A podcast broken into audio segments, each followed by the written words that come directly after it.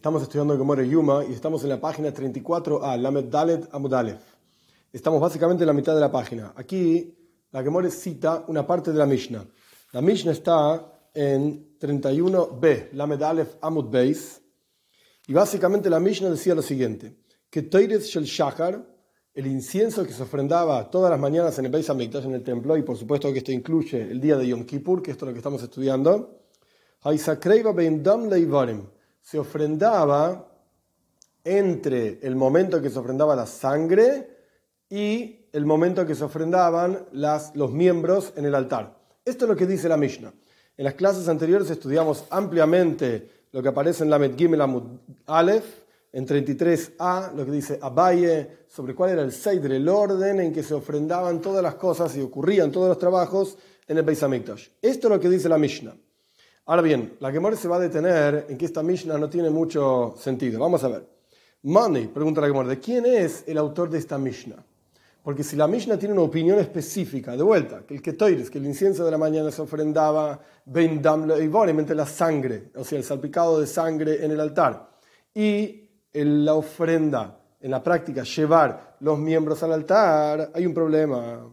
No hay ninguna opinión de las que hayamos estudiado que opina así. De repente aparece una tercera opinión sobre cuál es el Seidre, el orden en que se ofrendaban las cosas, se ocurrían todos los trabajos en el templo todos los días. Money.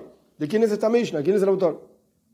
Y Rabbanan. Si el autor de nuestra Mishnah es Rabbanan. Ahora bien, para entender esto, en la página 14b y 15, ya lo estudiamos hace tiempo, aparece una discusión justamente, justamente entre Rabbanan y Abba Shaul.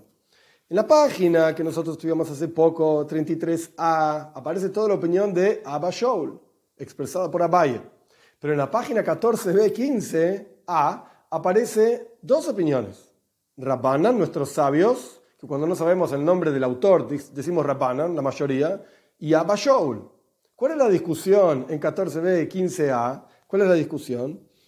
Rabbanan y Abba Shaul discuten ahí ¿Cuál es la avoida, el trabajo que interrumpe entre limpiar cinco velas de la menoira, después viene un trabajo, y después viene limpiar dos velas de la menoira?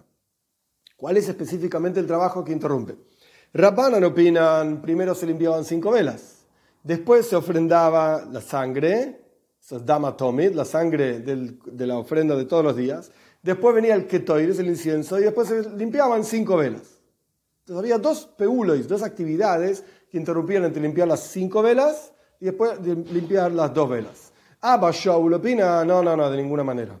Lo único que interrumpía entre las cinco velas y las dos velas es ofrendar la sangre. Entonces venían sin limpiar, eh, limpiar cinco velas de la menoira, del, del, candelabro, después ofrendar la sangre y después limpiar dos velas del candelabro y después el ketoires después el incienso, y después del incienso vienen los miembros. Esto es lo que decía Abba Shaul. Entonces, de vuelta, simplemente para poner las cosas en orden, y ahí vamos a poder entender cuál es la pregunta justamente de la que mora acá en 34a. Para Rabbanan, cinco velas, sangre, incienso, dos velas, y después vienen los miembros. Ese es Rabbanan.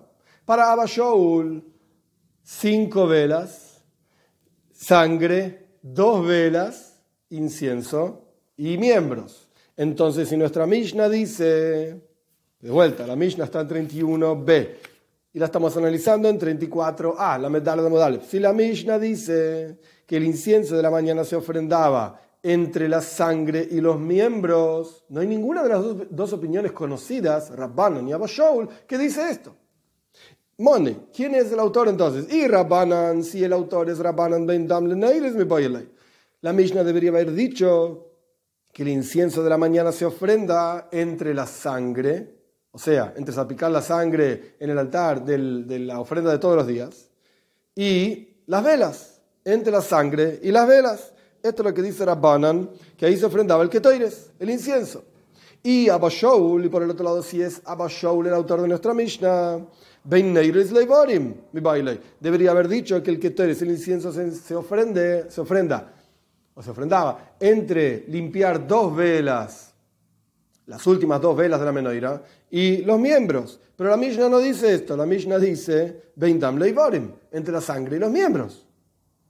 Entonces, que hay una tercera opinión? Responde la Gemara, Leoilam Rabbanan hi. No, no, no, no. La Mishnah, el autor es Rabbanan. No es Abba Shaul, es Rabbanan, nuestros sabios. Ay, ¿por qué dicen otra, otro Seider, otro orden diferente al que ellos en la, en la práctica dicen en la página 14b?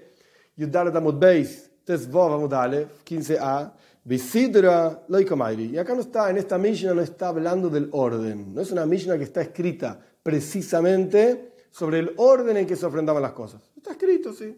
Así nomás, por así decir. Punto. Ahora la Mishnah, la Gemore va a analizar otro pedacito de la Mishnah. Que de vuelta, la Mishnah estaba en la medalla Beis, 31b. Veshelbenu Arbaim y la, ofrenda de Ketoires, de incienso a la tarde, se ofrendaba una parte de la mañana y una parte de la tarde,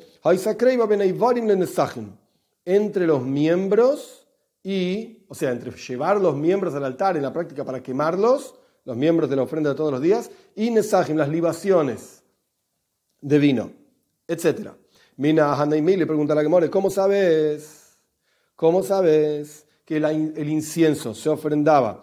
entre los miembros y las libaciones, el incienso de la tarde. Omar Rabbi Yohanan de Amar dice Rabbi Yohanan, esto es un versículo.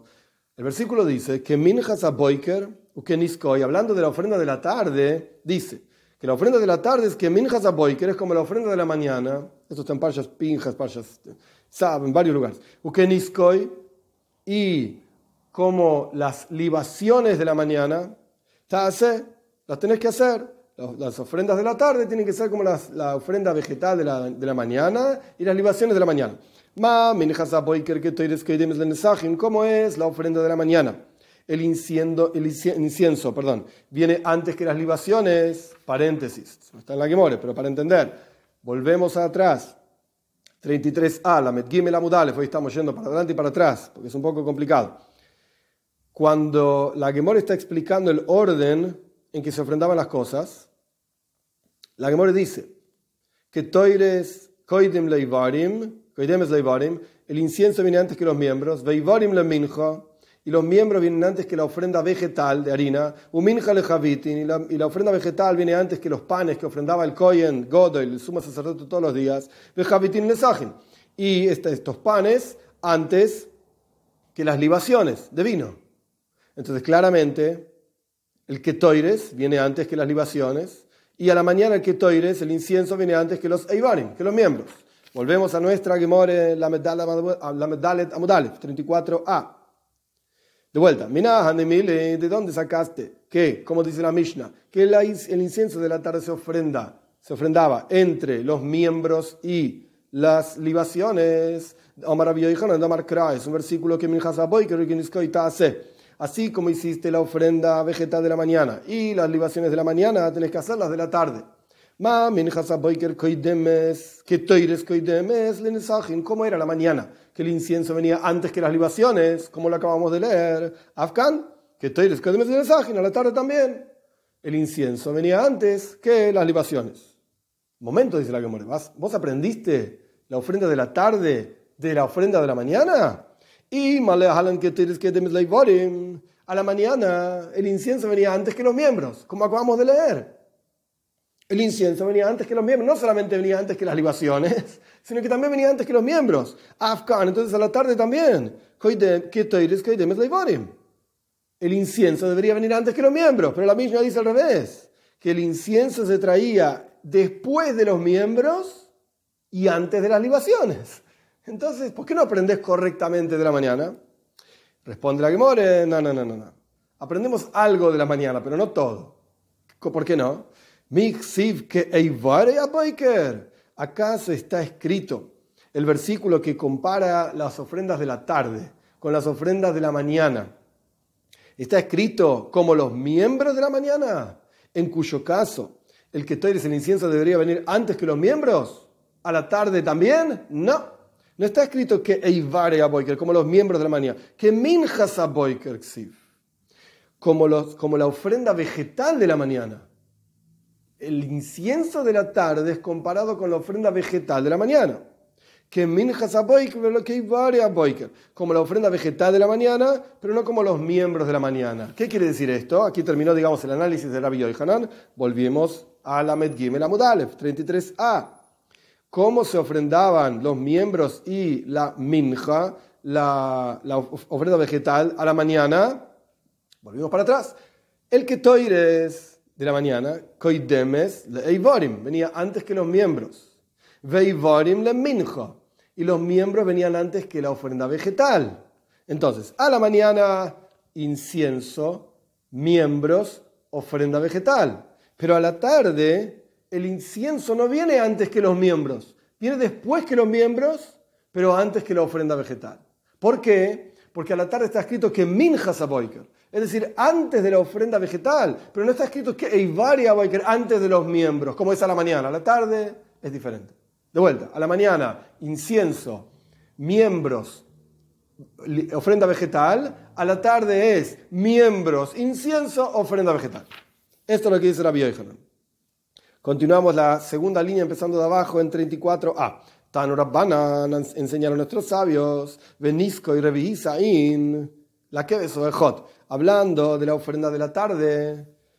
En Rashi en realidad agrega estas dos últimas dos palabras, en el texto de la Gemora no está, pero no importa. Tanu Rabbanan enseñaron nuestros sabios, Veniskoy y sus libaciones, Revi era un cuarto de lejín, es una medida, el nombre de una medida, la que o ejot.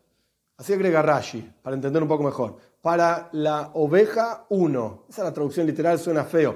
Pero está hablando de una ofrenda. La pregunta es, ¿está hablando de la ofrenda de la mañana o la ofrenda de la tarde? Esto es lo que va a analizar la Gemore. El punto es que estamos hablando de las libaciones. Entonces,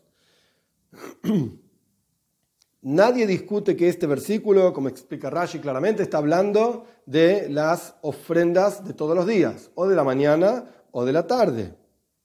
Y está diciendo que tanto la ofrenda de la mañana y, la, de la tarde requieren nesahim, requieren, requieren perdón, libaciones de vino, vertir vino sobre el altar. Acá la gran pregunta es si cuando dice Ho'echod, el uno, el único, porque era una ofrenda de la mañana y una ofrenda de la tarde, ¿está hablando de la ofrenda de la mañana o de la ofrenda de la tarde? Vamos a ver. Tanu Rabban a nuestros sabios, que la Ejot, como Rashi. Y sus libaciones era un cuarto de hin, el nombre de la medida, para la, ofrenda uno, la única ofrenda, digamos, de la mañana o de la tarde. Y Lamet Shel Shachris Mishel Arbis. Dice Rabbanan, dicen nuestros sabios, que aprenda la ofrenda de la mañana de la ofrenda de la tarde. O sea, el versículo está hablando de la ofrenda de la tarde y que aprenda la ofrenda de la mañana de la ofrenda de la tarde. ¿Cómo es la ofrenda de la tarde? Requiere nesajim, requiere libaciones de vino. Entonces la ofrenda de la mañana también requiere libaciones de vino. Esto es lo que dice Rabbanan. Pasamos a la Dalet Amud Beis, 64b. Rebi Oimer dice Rebi que Rabbi Yehuda no, sí. No, no, no, no, no, al revés. El versículo está hablando de la ofrenda de la mañana y que aprenda, que aprenda la ofrenda de la tarde de la ofrenda de la mañana. Arbis, Michel Shachris, dice Revi, que aprenda la ofrenda de la tarde, de la ofrenda de la mañana. ¿Cómo es la ofrenda de la mañana? Requiere libaciones, entonces la ofrenda de la tarde también requiere libaciones. Y uno puede preguntar, ¿y a mí qué me importa? Está hablando de uno y aprende el otro, está hablando del otro y aprende uno, ¿es todo igual? No, no es todo igual. Vamos a ver.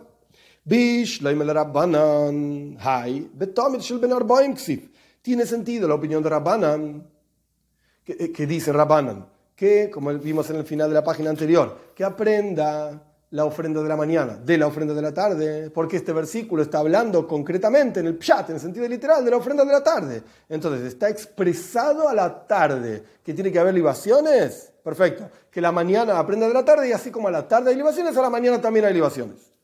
Esto es lo que dice Rabban. Bishloima. Tiene shalom, tiene paz. Esto tiene sentido porque este versículo está escrito al respecto de la ofrenda de la tarde. El Rebi, sin embargo, para Rebi Maitaimo, ¿cuál es la lógica de Rebi? Que Rebi dice que de repente este versículo está hablando de la ofrenda de la mañana, lo sacó de su sentido literal y dice, no, está hablando, hablando de la ofrenda de la mañana y que de ahí aprenda la ofrenda de la tarde también. ¿Por qué? Omar Rabba Bar Ula. Omar Kra, dice Rabba Bar Ula, es un versículo esto. La Keves Hoechod el versículo dice, para la Keves literalmente es un carnero, una, ovejita. Keves ho'echot, carnero único, ho'echot, el único. Eizeu Keves, Shenemar Boy Echod, ¿Cuál es, pregunta, digamos, Rab Barula explicando a Revi, cuál es la ofrenda que se llama Echod, se llama uno? Es la ofrenda de la mañana.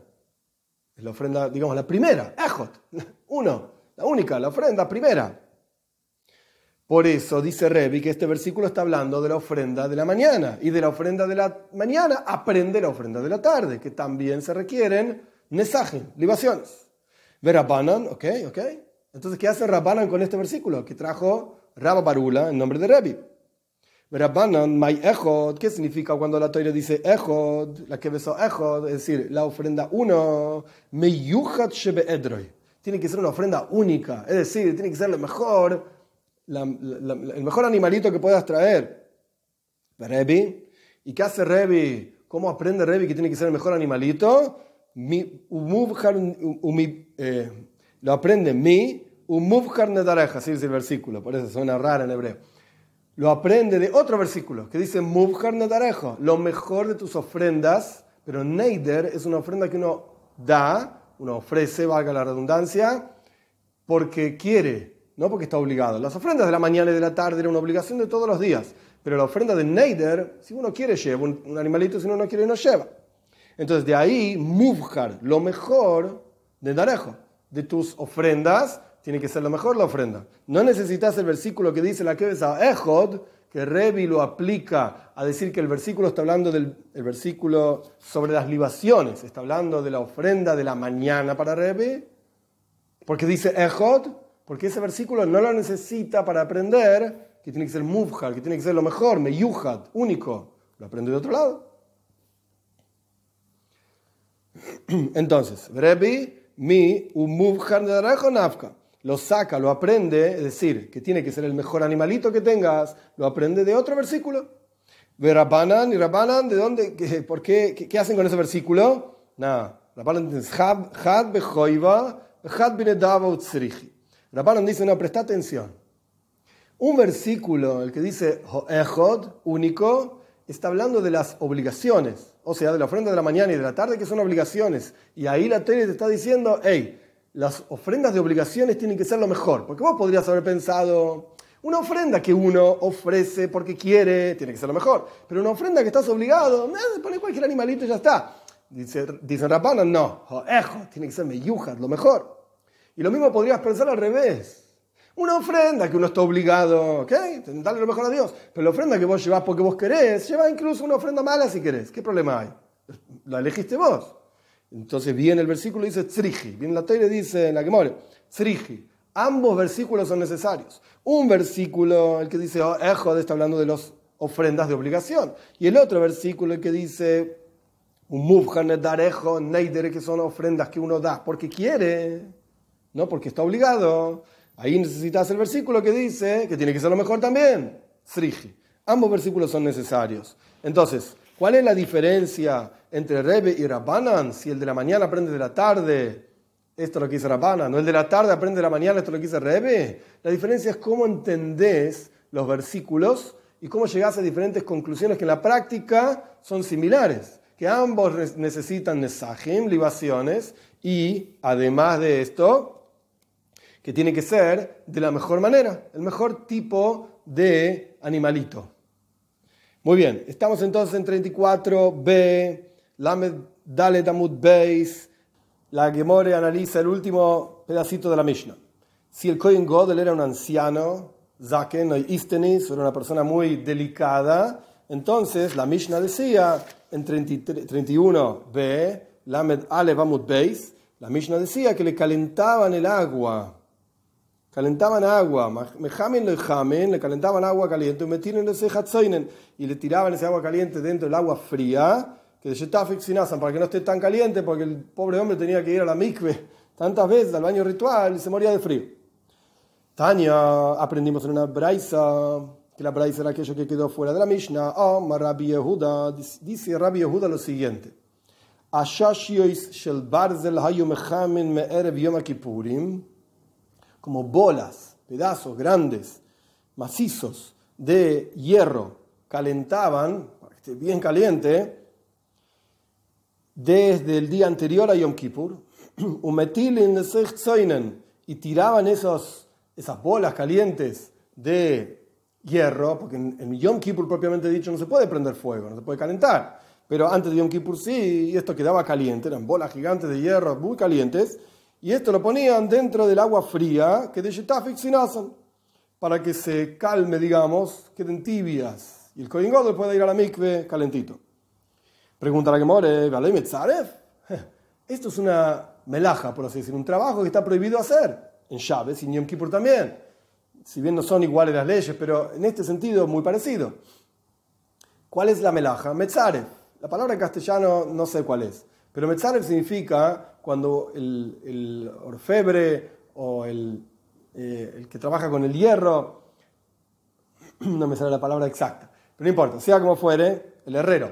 Cuando el herrero trabajaba con metal, en cuanto terminaba de formar la forma que él quería, lo ponía en agua fría y esto genera que el hierro se fortalezca. Y es el final del trabajo con el hierro, con el oro, con lo que sea que trabajaba. Y esto se llama Makepatish. Makepatish es como el último martillazo que uno le da, el artesano le da al trabajo para decir terminé. Esto está prohibido hacer. Metzaref. Este es Metzaref. Omar Bibi, entonces, ¿cómo puede ser que calentaban el hierro, lo tiraban al agua y hacía, obviamente, para calentar el agua, o por lo menos ponerla tibia, y esto es, el melaje, es el trabajo de Metzare. Está prohibido hacerlo Yom Kippur. En Chávez también. Omar Rabbibi, dice Rabbibi, no, no, mira, no lo calentaban tanto al hierro, de manera tal que no llegue a hacer esta melaje, este trabajo. Abaya Omar, Abaya tiene otra respuesta diferente a Rabbibi. Abaya dice, Afilu, incluso si me querés decir que calentaba muchísimo este hierro. Davar Shen Miskaven Mutar. Esto es una discusión gigante en la Gemara en Chávez, en incluso en el Shulchan también. De acuerdo a lo que dice Shulchan con lo que dice Rambam, es una discusión grande. Davar Shen Miskaven Mutar. Si uno hace un trabajo sin kavana, sin intención, está permitido hacerlo. Después pues, no vamos a estudiar llaves ahora, tampoco estudiar las leyes de, las melojes de los trabajos de Yom Kippur. No es el momento ahora, no es la que nos está explicando esto. Hay cosas que están prohibidas desde de Rabbanan por nuestros sabios, cosas que están permitidas por nuestros sabios, sea como fuere. ¿Cuál es la lógica de esto? Una cosa que uno hace sin querer está permitido. La toira melejes machsheves asra toira. Está en la Gemara en en muchos lugares. La Torah prohíbe un trabajo consciente. Machshev literalmente es un pensamiento, machshava. Es un trabajo consciente, donde la persona tiene la intención de hacer un trabajo determinado. Pero si la persona no tiene intención de hacer ese trabajo, sino otra cosa, esto no se llama lejes machsheves, no se llama un trabajo consciente, automáticamente es dar miskaven, una persona no tiene la intención de que ese trabajo ocurra y por lo tanto muta.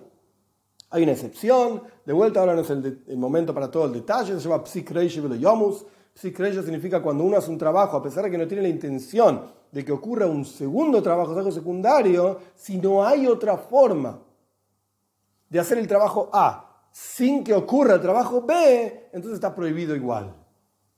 La traducción literal de psikreishe yomus es le vas a cortar la cabeza y no se va a morir. Si una persona quiere darle un juguete a su niño y agarra una gallina, le corta la cabeza y le da la, gallina para jugar, la cabeza a la gallina para jugar. Se ve que esos eran los juguetes de antes. No voy a discutir ahora los derechos de los animales ni nada por el estilo. ¿Acaso le vas a cortar la cabeza a la gallina y no se va a morir? Está prohibido matar en llaves. Matar quiere decir degollar animales. Matar personas está prohibido todos los días. Pero está prohibido matar animales en llaves. Entonces acá se le vas a cortar la, cabeza a la gallina porque vos querés un juguete y no se va a morir. Obvio que se va a morir. Entonces, sí, pero digamos. Con seguridad haces un trabajo y terminas haciendo dos. Querías tener un juguete y ahora mataste un animal. Ahí está prohibido también. A Falpí, a pesar de que no es miscaven. No tiene la intención de matar animales. Quiere tener un juguete. Ok. Cerramos paréntesis. Abaye dice a Filu, te incluso si me quieres decir que estas pelotas de hierro las calentaban tanto que cuando las ponías en agua se fortalecían. Aún así es Dabar No quiere, nadie tiene la intención acá de fortalecer el hierro, sino de calentar el agua. Mío, Marabaya, Momento, ¿acaso Abaya dice que esto está bien? ¿Que esto es así? Dabar Mutar. Si vos hiciste algo sin intención de que ocurra eso, ¿está permitido? Abaye no opina de esta manera. De Hatania, acaso no aprendimos la siguiente braisa. Besar orlosoy. La toira dice, Parshas Tazria, que cuando nace un niño, a los ocho días tenés que cortarle el prepucio. Se le bris, besar orlosoy, cortarle el prepucio, orla. Y nuestros sabios aprenden que es una mitzvah asei, es un precepto positivo hacer el bris, por supuesto. Y en el octavo día vas a cortarle la carne del prepucio. ¿Para qué dice besar orlasoy? Y orlasoy, cortarle el prepucio. ¿Por qué dice besar orlasoy, la carne del prepucio? Afilo, porque esto te viene a enseñar que incluso si en ese prepucio, no sé cómo sería posible, pero no importa, es un concepto que estamos aprendiendo más allá de si el caso es un caso posible o no. Si el niño este tiene una mancha de tzoraz, una enfermedad milagrosa que aparecían manchas, no importa los detalles, está prohibido. Y Shomer Benega Hatzoraz, dice la toira. Tenés que tener mucho cuidado en Pashas Tazria, Metzoira. Tenés que tener mucho cuidado de no cortar las manchas. Cuando te salen manchas en la carne. Está prohibido, es una mitzvah, Es prohibitiva. Tenés prohibido cortar las manchas. Pero acá tenemos un problema. El niño este, hay que hacerle un bris, hay que hacerle una circuncisión. Y el niño tiene en la orla, en el prepucio, una mancha. ¿Podés cortar esa mancha o no puedes cortarla? Por un lado, la teoría te dice, anda a cortar, hacer el bris. Por el otro lado, la teoría te dice, no puedes cortar, tiene una mancha. ¿Qué hacemos? Por eso viene la teoría y dice, besar orlazo, la carne del prepucio. ¿Qué significa esto? Dice, dice Rabbi Yasha, dice Rabbi Yasha, Tenés que cortar el prepucio, mitzvah hace, una mitzvah positiva, doige desplaza mitzvah loisas a la mitzvah negativa. Es una mitzvah cortar el prepucio, incluso si tiene una mancha. Ay, dice Ishame Benegatzoraz, no puedes cortar manchas, eso queda desplazado por la mitzvah positiva de hacer el bris, la circuncisión. Esto es lo que trae una braisa. Y la, la que continúa analizando, porque nosotros queríamos saber si Abaye está de acuerdo con esta idea de Davar Miskaven Mutar, una cosa que uno hace sin intención está permitido. Y preguntamos, Mali, ¿para qué necesitas un versículo? ¿Para qué necesitas un versículo si ya tenés el versículo que dice Imol Besar ¿Para qué necesitas el versículo que dice Besar De vuelta, todo el limud, todo el estudio que hicimos antes que podés cortar, podés cortar el prepucio, incluso si tiene una mancha que no podrías cortar. ¿Por qué no podés cortar? Porque dice besar la palabra besar, carne del prepucio, te enseña que podés cortarlo incluso si tiene una mancha. ¿Para qué la malicra? ¿Para qué necesitas un versículo? Si en realidad estaba lleno de mis mutar. Si vos no tenés intención, está permitido. ¿Cuál es la actividad de, un bris, de una circuncisión? Una circuncisión. Cortar el prepucio, porque la teoría dice, al octavo día cortarle el prepucio. O la carne del prepucio, lo que sea. Tu intención no es quitar una mancha. O sea, cuando la persona está cortando el prepucio que tiene una mancha, no quiere transgredir Hishomer Benega Hatzoraz. Lo que dice la toira, cuídate de no cortar las manchas. Eso no me interesa, yo quiero hacer un bris. Es algo que no tenés intención. Entonces, ¿para qué necesitas un versículo que te enseña anda a cortar el bris, aunque tenga mancha, si nunca tuviste intención de cortar manchas? Muta. Algo que no tenés intención de hacer estaría permitido. Veo Omar Valle, y acá dice Valle, ¿para qué necesitas ese versículo besar? Hmm. La Rabbi Yehuda. Lo necesitas para Rabbi Yehuda, es una discusión gigante, de vuelta, en Gemora Chávez, entre Rabbi Shimon y Rabbi Yehuda, enorme. No vamos a entrar en esa discusión. ¿Qué dice Rabbi Yehuda? De Omar, Miskaven Osur. Rabbi Yehuda opina que algo que no tenés intención de hacer, igual está prohibido. Y Abaye es el que expresa esta idea de Rabbi Yehuda. Quiere decir que Abaye opina como Rabbi Yehuda. Davar Shen Miskaven Osur. Si no tenés intención de hacer algo, está prohibido igual. Entonces, ¿cómo puede Abaye responder? En nuestra Gemore, en Yuma, ¿cómo puede ser que ponían estas pelotas gigantes de hierro calentísimas? Rabbi decía, no están tan calientes. Abaye dice, no, están súper calientes. Y las tiraban al agua y no es un problema porque estaban mis mutar, es algo que no tenés, no tenés intención de hacer. Igual está permitido. Si Abaye opina que estaban mis osur, que algo que no tenés intención de hacer está prohibido.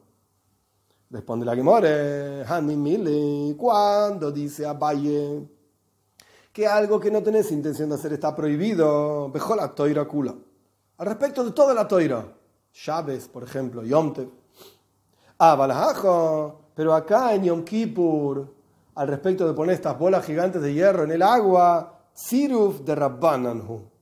Esta idea de que está prohibido hacer Siruf, de vuelta, fortalecer el hierro a través de que cuando está muy caliente lo pones en el agua, es una prohibición rabínica solamente. Y Ein Shvus Bemikdash, esto lo agrego yo, no está en la Gemore, pero esta es la idea detrás de esto. No hay, no se aplicaban las prohibiciones rabínicas en el Beis Hamikdash, en el templo. ¿Por qué? Porque se considera que Koyanim Zrizinhem. Los Koyanim, los sacerdotes que trabajaban en el templo, son diligentes, saben lo que se puede y lo que no se puede. Entonces, no se aplicaban las prohibiciones rabínicas. ¿Y por cuánto Tziruf? Fortalecer el hierro. Acá es una prohibición rabínica, entonces está permitido. A pesar de que él opina que en toda la, en toda la toira estaría prohibido. Punto. Con esto terminamos el análisis de la Mishnah. Cabe mencionar nada más que hay un Toysvoice, un comentario de Toysvoice gigante, ocupa dos páginas enteras sobre este asunto mutar, osur, lo que no está, lo que no tienes intención está permitido, prohibido, si acá tziruf es de no es de rabana. Gigante toises que llevaría horas y horas solamente leerlo y entenderlo y, analizarlo. No lo vamos a hacer, por supuesto, no es el objetivo de esta clase. Pero cabe aclararlo como para saber que hay muchísima profundidad en este pedacito chiquitito de Gemora que acabamos de estudiar. Pasamos a la próxima Mishnah. Estamos en 34b. Dice la Mishnah así. Heviule Beisa Parva, lo llevaban al Koyen al Beisa Parva, la casa de Parva. Ya vamos a ver, la que va a analizar quién es Parva, quién era Parva. Ubekoy de Shaisa. Y estaba en la parte santa del templo. Pir, Susan Boots, Am. Ponían una sábana de lino entre él y el pueblo y la gente para separar, porque tenía que sacar la ropa, ir a la mikve, etc., para que nadie vea, lo vea sacándose la ropa. Kidesh Yada Beraglov se santificaba las manos y los pies, ufoshot, y se sacaba la ropa para ir a la mikve, para ir al baño ritual. Rabbi Meir esto ya lo estudiamos ampliamente anteriormente en dos clases atrás, o tres.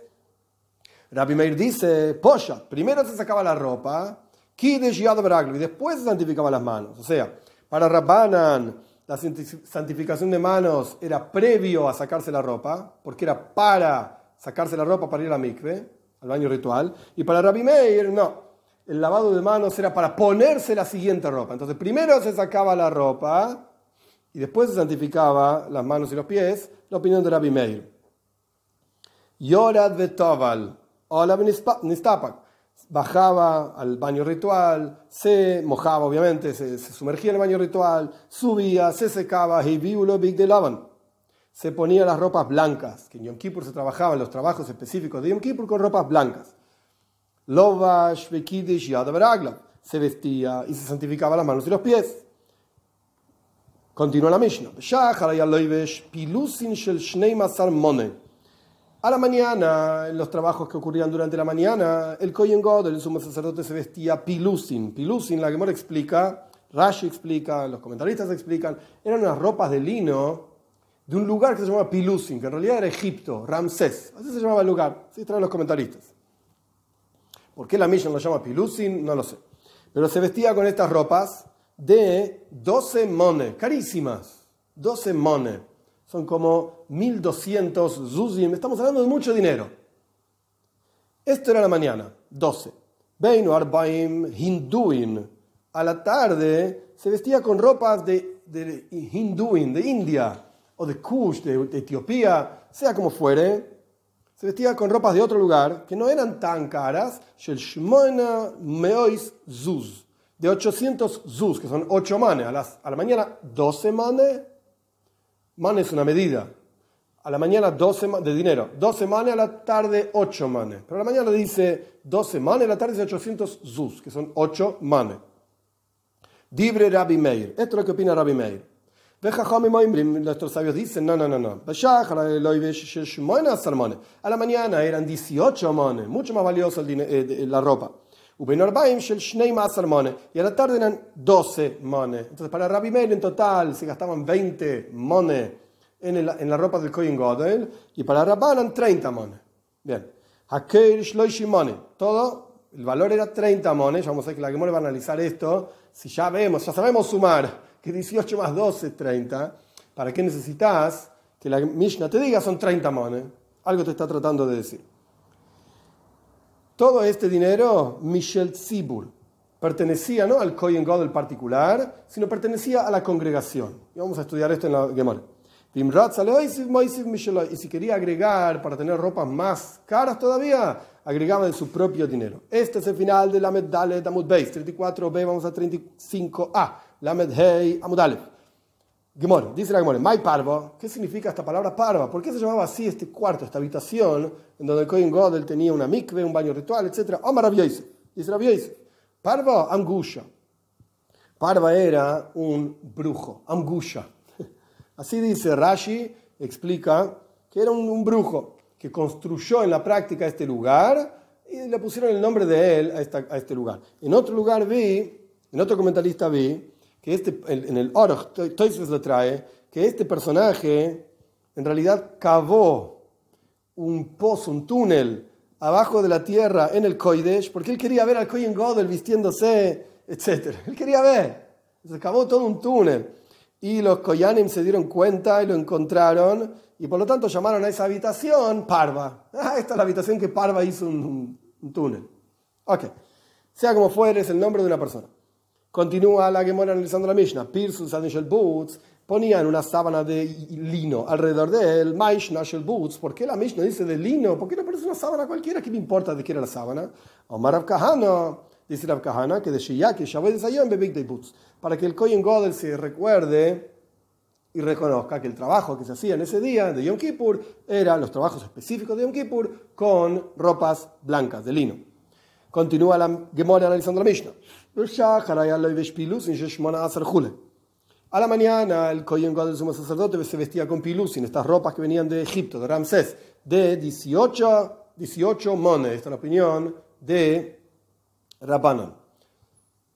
Tano, aprendimos en la Mishnah, en, un maestro analizando la Mishnah enseñó Minyono Asalashmainon, Tana Minyono Asalashmainon. ¿Acaso el Tana, el maestro de la Mishnah, nos viene a enseñar el número, a sumar? ¿Cuánto es 18 más 12? Ah, la Mishnah dice 30. ¡Oh, qué hidush! ¡Qué novedad! En, todos los lugares, esto es súper común, en donde la Mishnah aparece un número, después de una, serie de números, dice la suma total es tanto. Momento, ¿qué me venís a enseñar a sumar? Yo ya sé sumar. Entonces, ¿qué me estás enseñando con decirme el número total? Y la forma en que lo preguntas es siempre de la misma manera. Tana, miñanos El Tana viene a enseñarnos la, la cuenta, la suma. Kamash Malaha Kamash Malaha, que viene a enseñarte de Botzir Mehanin Navit.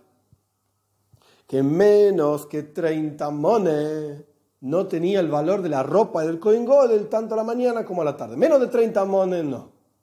Por eso dice 30. Ha, y Botzir Mehanei, Utfei Mehanei, Leislamba. Pero si el de la mañana era un poco más o menos que 18, o si el de la tarde era un poco más o menos que 12, la Islam va, no importa. No importa. El punto es que sean 30 mones. Por eso la Mishnah era necesario que ponga, ya sé que 18 más 12 es 30. Sí, pero 18 y 12 era probablemente lo más común. Lo importante es 30. Suma 18, restan 12. Suman 12, restan 18, no importa. Continúa la Gemora analizando. De Jula y Alma, sin embargo, de acuerdo tanto a Rabbi Meir, que Rabbi Meir decía 20 mones. O de acuerdo a Rabbanan, que Rabbanan decía 30 mones. Mía, de Shahar, Dife. Sin embargo, las ropas de la mañana eran más caras. Para Rabbanan 18 mones, para Rabbi Meir eran 12 mones. Pero no importa, las de la mañana eran más caras que las de la tarde. ¿Por qué? Mina, mina. ¿De dónde aprendemos esto? Omar Ravuna, Bred Rabiloi, dice Ravuna, eh, hijo de Rabiloi, Omar Kra es un versículo. Es un versículo que dice el versículo bad, bad, bad, bad. Cuatro veces aparece la palabra bad, que bad significa lino, cuatro veces aparece en el relato de los versículos que tienen que ver con la ropa de Kohen Godel. El versículo entero dice que Soines Bad Koidesh Esto está, por supuesto, en Parsha Sahara y Mois, donde se describe el trabajo de Kohen Godel en, Sefer Baikra, en el tercer libro de la Toira. El versículo dice así: que Soines Bad Koidesh Se tenía que vestir con una túnica de Bad. ¿Ok? Número uno. Umichnesei Bad. Y pantalones de lino. Número dos. Yual Besaroy tenía que estar sobre su carne, hacia los pantalones. Ubeabnet Bad Y de vuelta, un cinturón de Bad Tercera vez que aparece en el mismo versículo la palabra bad, lino. Y con un turbante de bad, de lino, tenía que enturbarse, digamos, meterse la cabeza. Big Koy de Shem, son ropas santas, se va a, va a ir a la mikve, al baño ritual, y se va a vestir. ¿Por qué dice en el mismo versículo cuatro veces la palabra bad, lino? Mubhar babad. Lo mejor de lo mejor del lino. Así tenía que ser, lo mejor de lo mejor del lino.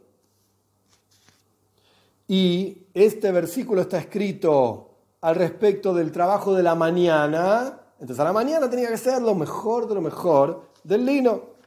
Pasamos a la Heyamut Beis 35b. Meisbe. Momento, surgió una pregunta en la yeshiva. Acá tenemos a Rabhuna, Bred Rabiloy, que hizo toda una interpretación de un versículo. A la mañana tiene que ser el mejor lino la tarde no tanto. Meisibe. La pregunta es la siguiente. De vuelta, 35b. Esto es un versículo en Yehezkel. Y se van a vestir otras ropas. Y no van a santificar al pueblo con sus ropas. Esto está hablando específicamente de la tarde. Love, ¿acaso este versículo no te enseña a Heirim otras ropas? Hashuvin mehem. Más importante que las de la mañana. Vos me trajiste una interpretación de un versículo de la Toira en Parsha y Mois que dice bad, bad, bad, bad, cuatro veces lino. Y me decís que lo mejor del lino es a la mañana. Porque el versículo habla de la mañana. Yo te traigo otro versículo que está en Yehezkel, que habla de otras ropas. Otras significa mejores. A la tarde, Loy. No, no, no, interpretaste mal el versículo de Yehezkel. A Heirim, otras, Phusin Mehen, son peores que las de la mañana. Incluso Yehezkel, del versículo de Yehezkel, también puedes interpretar que las ropas de la tarde eran peores que las ropas de la mañana. Tan Rabhuna Bar Yehuda, enseñó Rabhuna Bar Yehuda, hombre la Rab Shmuel Bar Yehuda, hay quien dice que esto en realidad lo enseñó, Rab Shmuel Bar Yehuda. Achar Shekal Tzibur, después de que terminó el trabajo, digamos, de la congregación,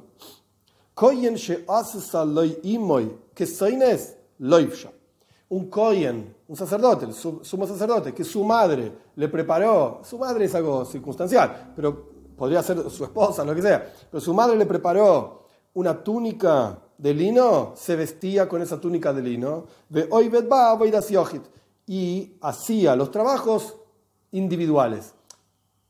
Todos los trabajos de Yom Kippur eran comunales. Lo que pasa es que había trabajos que el Kohen hacía directamente para la comunidad y trabajos que él hacía solo.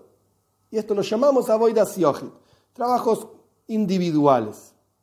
Rashi trae, esto se refiere a sacar la cuchara, que esto lo vamos a estudiar más adelante, ahora no, sacar la cuchara y una palita que le había dejado el Kohen Godel en el Koi de Shakodoshim, el lugar más santo donde ofrendó incienso, había dejado la palita con la cuchara. En la cuchara tenía el incienso, en la palita tenía una brasa caliente y lo había dejado ahí. Y esto no es necesario para el resto de la congregación, dice Rashi. Solo que él tiene que limpiar el lugar. Si dejaste ahí la palita, anda a limpiarlo ahora. Terminá, digamos, tu trabajo. Entonces la Gemara lo llama Boidas Yohit. El trabajo individual. Pero no era realmente individual, era para todos. Solo que este se, se llama trabajo individual. Ok. Entonces, ahora está enseñando estos dos maestros, algunos de ellos dos, una Rabuna Bar o Rab Shmuel Bar que el Kohen se podía vestir con una ropa que traía de su casa, que le preparó su madre. serena Siempre y cuando entregue, done esa ropa a la congregación, porque tenían que ser, en la Mishnah lo vimos, ropas de la congregación. Pregunta la Gemore, pshita, obvio que tienen que ser de la congregación. Si es un trabajo comunal, tienen que ser ropas de la congregación, no personales. Podrías pensar que si no le enfatizás siempre y cuando la done a la congregación, si no lo enfatizás, no lo va a donar con el corazón pleno. ¡Ey, unas ropas carísimas, te las tengo que donar a vos encima y no las va a usar nunca más, para un día nada más. Entonces, como, se aprende en la, Mishnah, en la Gemore, en, la Toira, Sham, no volví a usar esas ropas de vuelta. gasté un montón de plata y te tengo que donar esto, no te lo dono con todo el corazón. Entonces, por eso la, la, la Gemore, la Braisa y la Mishnah enfatizan que hay que entregarlo con el corazón completo a la congregación. Y no estamos preocupados de que el Kohen Godel, de la madre del Kohen Godel, no entreguen estas ropas con todo el corazón, corazón completo. Ahora vienen unas historias muy interesantes sobre algunas ropas de Kohen Godel. Muy interesante. Hombro alaba al Rabbi Shmuel ben Fabi. Dijeron sobre Rabbi Shmuel ben Fabi que su, su madre le preparó una túnica de 100 mones. Estamos hablando de muchísima plata. Muchísima plata. Y se la vestía. Y se, se, la vestía y trabajaba este trabajo individual, que ya explicamos que no era individual, sacar la pala con, con la cuchara con la pala. Umesara letzibur. Y obviamente la entregaba a la congregación sin ningún problema, a pesar de que eran 100 mones, muchísimo dinero, lo entregaba con muchísimo amor. Hombro, hombro alaba al rabbi Lazar ben Harsoim, dijeron sobre Lazar ben Harsom, que que su madre le hizo una ropa, una túnica, mishtei riboy. Shtei riboy pueden ser 20.000 o pueden ser 200.000. Hay lugares donde riboy significa 10.000, lugares donde riboy significa 100.000. Shtei riboy son 20.000 mones o 200.000 mones. Una cantidad de dinero enorme. Y sus hermanos Koyanim no le permitieron vestirse esta ropa a Rabelazar ben Harsoim, porque parecía como desnudo. El lino es una, es una tela muy suave, muy suave, que se usaba, hasta el día de hoy se usa también, en los lugares donde hace mucho calor, Egipto, India, etc. Porque es una ropa bien suave, deja pasar el viento y te sentís cómodo a pesar de que haga mucho calor. No es muy común en Occidente el lino porque es caro, pero este es el lino. Y acá, esta ropa que le hizo su madre, que era una ropa carísima, carísima, peor que la Quinta Avenida en New York, carísimo, carísimo, no le dejaban vestirse porque era tan suave que parecía transparente. Y se veía todo el Cohen ahí como desnudo. Umi, mis ¿acaso? Momento, pregunta la que ¿vos te vestís una ropa de lino y se te ve el cuerpo? Amar Mar, ¿acaso nos dijo el maestro Hutan Koful Shisha? Que las ropas de Kohen Godel, esto aparece mucho más adelante en la, en la Gemore, era el hilo, cada hilo con el cual se preparaba la ropa, la ropa por supuesto está preparada, eh, eh, hecha de hilos en, en vertical y en horizontal, cada hilo en realidad eran seis hilos entrelazados. Hutan Koful Shisha. Cada hilo era de seis. Entonces, son seis hilos y obviamente esto se preparaba, como dijimos antes, en un telar con hilos horizontales, y hilos verticales. ¿Cómo puede ser que era tan transparente? Omar Abaye dice Abaye que hombra bemisgo. Era como el vino en un vaso de vidrio. El vidrio es transparente. Entonces era grueso, pero era como transparente. Era una ropa gruesa, transparente. Impresionante. Por eso era tan cara probablemente. Y no le dejaron vestirse, porque, no porque no entregó con todo el corazón. Probablemente, acá la Gemone no dice, pero probablemente porque era tan caro que ya era demasiado, demasiado demostración de dinero. Ok, Tano Rapanan, enseñaron a nuestros sabios. Acá vienen las historias, una vez que mencionamos a Rabelazar Ben Harson, vamos a ver quién era este personaje, Rabelazar Ben Harson. Tano Rapanan enseña a nuestros sabios, Oni ve Bain un pobre, un rico y un malvado. Vinieron al juicio, fallecieron, llegaron arriba y hay un juicio. Al pobre le dicen, hey, ¿por qué no estudiaste Toira? ¿Por qué no te esforzaste en estudiar Toira en otro lugar, en la La Gemara explica que la primera pregunta que te pregunta cuando llegaste arriba es exacto, Kavata itim la toira es el, lenguaje exacto. ¿Fijaste momentos de estudio de toira en tu vida? Hay otro lugar donde dice tzipisa y Yeshua, esperaste a, que venga Moshiach a la salvación, esperaste o no esperaste, sea como fuere. Pero acá esta es la historia que trae la Gemara en este lugar. Exacto, toira, ¿estudiaste toira? Y si el tipo dice, yo era muy pobre y estaba muy ocupado de mantener mi familia, de tener comida, mezoin es comida, sustento, y le decimos momento, Klum oni Isa y es el Mehilel, eras más pobre que Hillel, el famoso Hillel Azaken, el anciano Hillel, eras más pobre que él, imposible. Omru alaba al Hillel Azaken, dijeron sobre Hillel el anciano, Shebechol Yoim cada día haya oise umistaker, bepragmatio, betarpik, perdón, betarpik, trabajaba en algún trabajo. Rashi dice que es tarpeik, sela medina, Shuhatzi dinar ganaba un, un sela, un sela, que era medio dinar, o sea, como si fuesen 50 centavos. Todos los días trabajaba y ganaba 50 centavos. La mitad se le daba al guardián de la, de la casa de estudio. Había que pagar para estudiar, como pagar la universidad, etc. Entonces, Hillel ganaba medio peso, por así decir. La mitad de ese medio peso, 25 centavos, se lo daba al que cuidaba la puerta para poder entrar a estudiar. Y la mitad era para su sustento y el sustento de su familia. Una vez no pudo ganar dinero, no encontró trabajo. Y no le permitió el guardián de la puerta entrar a estudiar. No pudo estudiar. Entonces, ¿qué hizo? Se trepó al techo de la casa de estudio y había una ventanita para que entre luz, por supuesto, y se sentó ahí en la ventanita. Que dice Ishma, para escuchar las palabras del Dios viviente, es decir, escuchar el estudio de los Talmud de Jajom y los sabios en el Beis Medrash.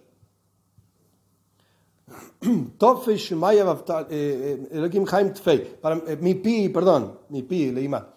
Entonces se subió y se sentó en la, en, la, ventanita esta para escuchar las palabras del Dios viviente de la boca de Shmaya Beaftalian, estos dos sabios que fueron los maestros de Hillel. Shmaya Beaftalian. Ombru dijeron ese día, era un viernes. Y era invierno en Eretz Israel. Y empezó a caer nieve. Nieve, nieve. Él estaba ahí en la ventanita mirando de arriba y caía nieve, nieve. Que a la mañana, esto fue durante toda la noche, a la mañana, Omar lo Ishmaya le dijo Shmaya, Abtalion, Abtalion Aji, mi hermano Abtalion, mejor Yema Bais Meir. Todos los días hay luz acá. Ya era de día, todos los días hay luz. Veía Mofel, y ahí está oscuro. Shema, me uno no. Quizás es un día nublado, está muy nublado, entonces no se ve nada. ¿Qué pasa? No podemos estudiar.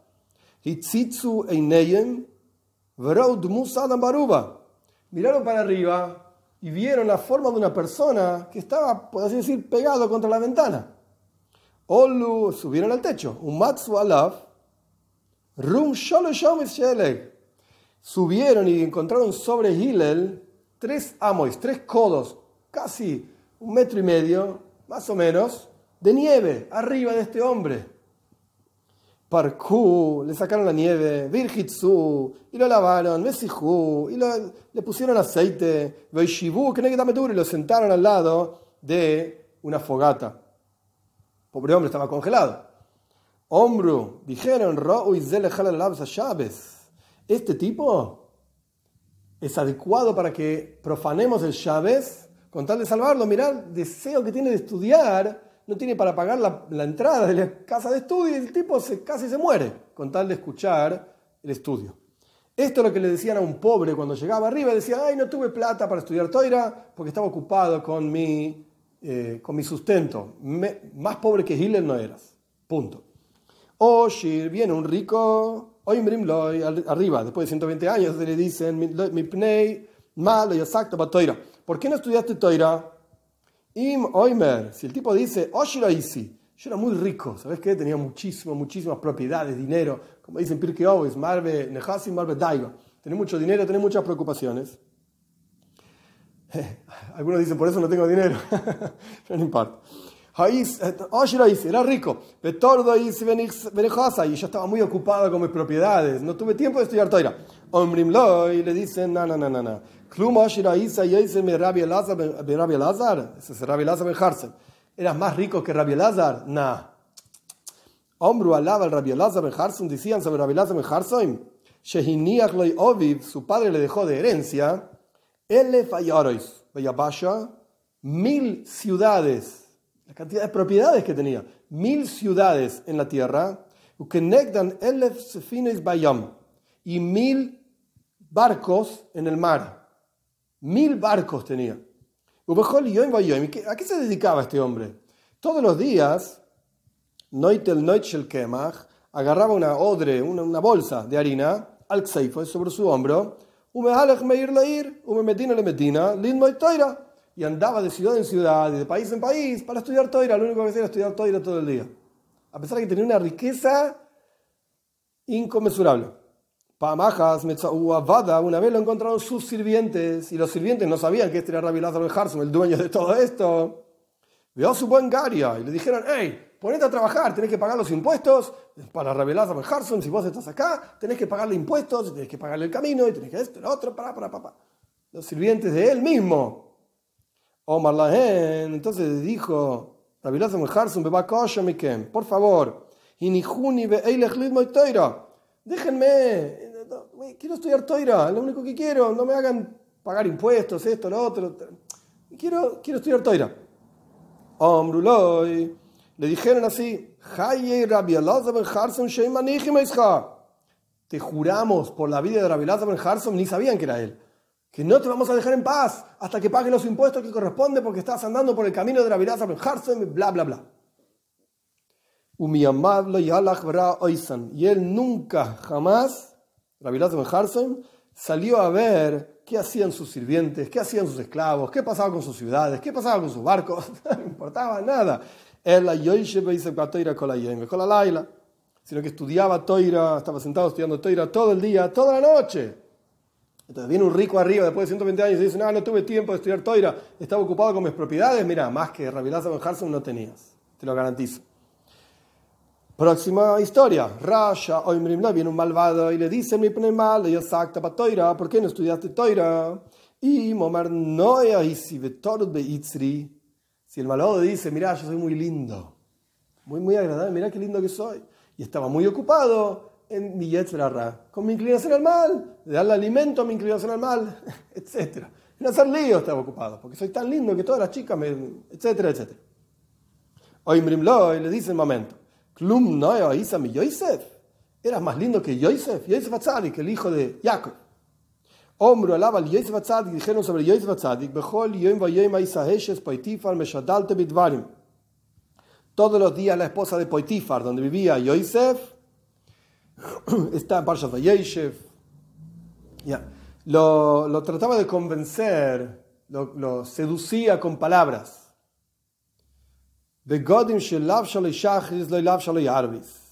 La ropa que ella se ponía a la mañana no la repetía a la tarde, se ponía diferentes ropas para que Yosef diga, bueno, esta chica está conmigo. Las ropas que le vestía a la noche no le vestía a la mañana, se cambiaba de ropa constantemente, para diferentes ropas, diferentes cosas. Loy, y le decía, Hishomali, vení, vení conmigo, escúchame. Omar la, entonces le decía Yosef, ¿love? No, de ninguna manera, no. Loy, le decía ella a él, Asurim te voy a llevar a la cárcel si no, te, si no venís conmigo, si no te acostás conmigo. Omar la, entonces le decía a Surim, Dios es el que libera a las personas de la cárcel. Areinico y Fefes te voy a aplastar, te voy a bajar tu altura, digamos, te voy a aplastar, decía ella. Hashem Dios es el que yergue a los que están encorvados. No importa si me aplastás, Dios me va a levantar te voy a hacer ciego, te voy a arrancar los ojos, te voy a enseguecer.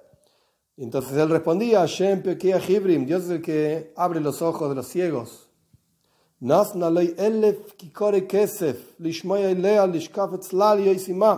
Ella le daba, le dio mil kikarim. Kikar es una medida enorme de dinero. Mil kikarim de plata.